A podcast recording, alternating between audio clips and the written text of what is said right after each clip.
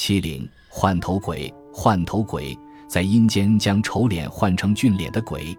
宋代李昉编著的短篇小说集《太平广记》中记载了一件发生在东晋三百一十七年至四百二十年年间的换头鬼的故事。东晋以西四百零五年至四百一十九年年间，琅琊府参军贾碧之整天忙于繁杂政务，拟写文稿，字斟句酌，煞费苦心。令贾碧之十分烦恼。晚间，贾碧之早早入睡，竟然做了一个梦，梦见一个魁梧男子，面貌丑陋，鼻孔奇大，还长着半脸乱蓬蓬的胡须。可是，就这么一个难看的人，却做书生打扮。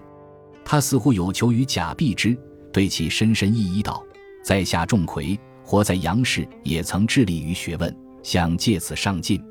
文章虽好。”但容貌丑陋，辗转于各府，终不能被主人家赏识。说到此处，钟馗连连长叹，又道：“在下岂止薄禄，又兼短命。去年中秋在船上喝醉了，失足落水而死。”说到此，传来几声鸡叫，那男子长叹数声，隐去。第二天晚上，贾碧之躺在床上，想起昨晚的怪梦，不知那鬼是何意。想着想着。贾碧之就睡着了，又见那男子立于床头，说道：“今夜又来打扰，实有一事相求。我虽容貌丑陋，但文字还可以。我见你日夜忙于公事，困苦不堪，不如你我交换一下头颅，你可以应付公事，我亦不至于如此丑陋。”贾碧之闻言大吃一惊，头颅又非衣物，怎能随便交换？断然不可胡闹。钟馗苦苦哀求道：“在下到阴间，本以为容貌丑些也无妨，谁知阴间也是重貌不重人。阎王原来要我去做一个路士，见我容貌丑陋，就把我逐出。我一怒之下，在阎罗殿外触柱而亡。如今我已在阴间之下，成了鬼中之鬼了。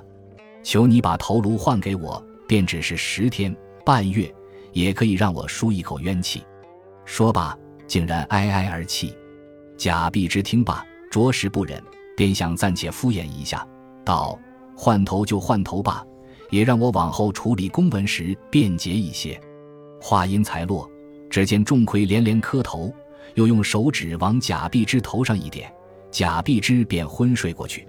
早上，贾碧之醒来，正自疑惑，恰巧童仆送洗脸水来，一见贾碧之的容貌。摔下手中的脸盆，撒腿就跑。贾碧之急忙揽镜自照，已经换了模样。事已至此，贾碧之只得按捺下惊恐，向府主辨明事实。谁料府主昨晚也梦见一个叫仲魁的男子，说起换头一事。府主让贾碧之安心留在府中，等那仲魁来换回头颅。贾碧之白天照常处理公事，正如那钟馗所许诺的。文思如泉涌，词章华美，且能双手握笔书写，简直像变了一个人。就这样，贾碧之等了又等，眼看快一年了，仍然不见那个叫钟馗的男子来换回头颅。